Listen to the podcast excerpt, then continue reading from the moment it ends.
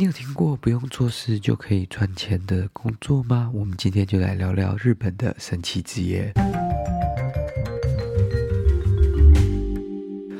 Hello，大家好，欢迎回到世界忙什么的 World in Five Minutes，我是节目的主持人 Morris。那我们今天要来聊到的呢，是我看到一个非常神奇的新闻，它也是关于一个非常神奇的职业啦。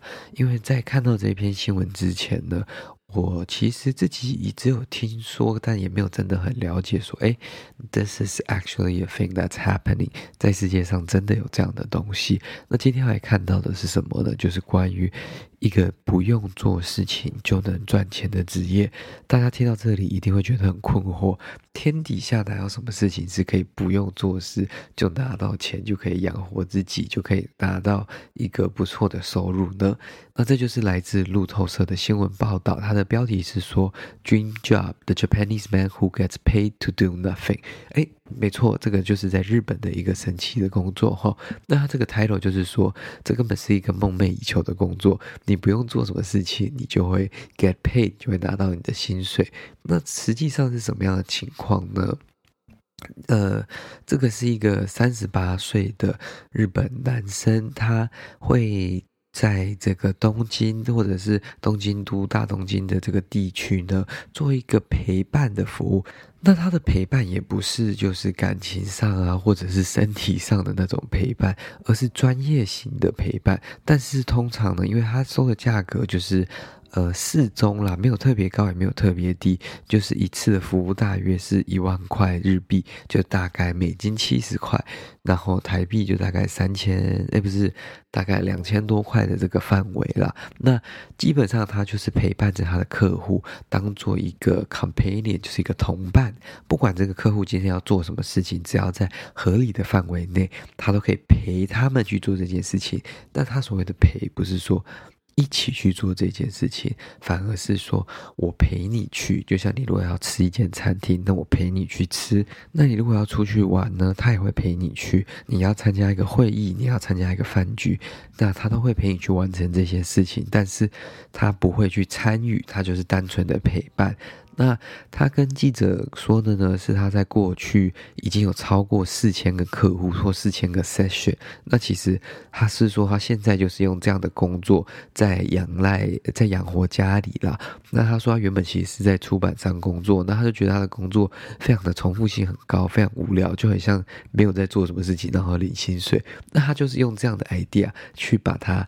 就是继续发展下去，然后最后在 Twitter 上面，原本只是有点开玩笑的开了一个这样子的那个机会，然后就有人真的找上他，然后他后来发现哇，这个市场其实也不小，居然是有人很需要这样的服务，所以他才去继续就是放弃他原本的工作，全心投入这样的一个工作。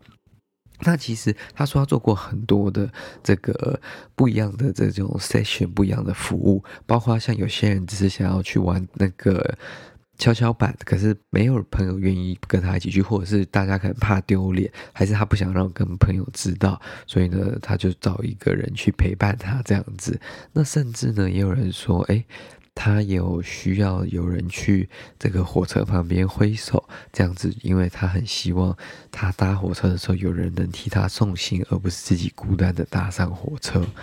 那这样的服务其实可以看出来是非常多元的。那也不是什么都做啦，也有人曾经出高额的薪水说：“哎，需要你帮忙跟着我搬东西，一起去 Cambodia，或者是去这个柬埔寨。”但他后来也是拒绝了，而且他也是说，也有很多女性会以为是像男性的这种呃。性工作者，但是他也说他从来没有做过这样的 case，他也不愿意接这样的 case，因为他觉得他做的这个工作是非常的专业的。那像是一个比较 specific 的 example，就是他跟记者提到的，就是当他有一个这个客户是一个二十七岁的 data analyst，就是资讯分析工程师，那他其实也没有要干嘛，他只是想要就是。穿一些比较特殊文化的服装哦，因为他说他喜欢印度的文化，他买了很多印度的服装，但是他怕朋友跟他一起穿，朋友会觉得丢脸啊，或者是不喜欢，那他干脆就付钱请人跟他一起吃饭，让他可以把这些衣服穿出门，这也是一个蛮特别的一个经验了。那他是说，他其实他的主要也不是说，呃，要 entertain 要娱乐这些客户，只是真的就是给予一个很基本的陪伴而已。所以他说，就算跟他们去吃饭，陪他们出去玩，他基本上所有时间就是 do nothing，他不用做任何太多的事情，就是人在那里就最重要了。那。他是说，他目前还会继续这样的工作啦。可是疫情前呢，他其实一天可以接到三到四个 case，那一天就是大概四万到呃五万的日元日币。那他说，因为疫情之后，现在大概一天就一到两个 case，所以就大概一天两万多日币这样子。那你说这个薪水没有特别高，但也没有特别少。其实如果案件多的话，一个月累积起来也是蛮可观的一个金额了。那我们就可以看得出，说，哎，这个其实各种职业是我们可以自己去创造、自己去制造出来的。这些原本是不存在的，他就自己创造出了一个这样的服务。那也有 market，也有使用者，也有市场，真的是需要这样的服务的。所以我们在日常生活当中，其实可以常常把一些想法去试试看，去测试看看，搞不好就会创造出一个不同的商机、不同的机会。好啦，这就是今天为各位分享的这个。那个很有趣的职业啦，那我看完之后，我还是觉得我还是暂时间奋发向上，努力工作，这还是对我来说比较实际的短时间啦。那之后如果想到什么好的机会，可以跟大家一起来分享讨论。那喜欢我们的节目的话呢，再麻烦你将它分享给你的亲朋好友，这对我们来说是特别大的帮助哦。那我们就先这样，我们下次再见喽，拜拜。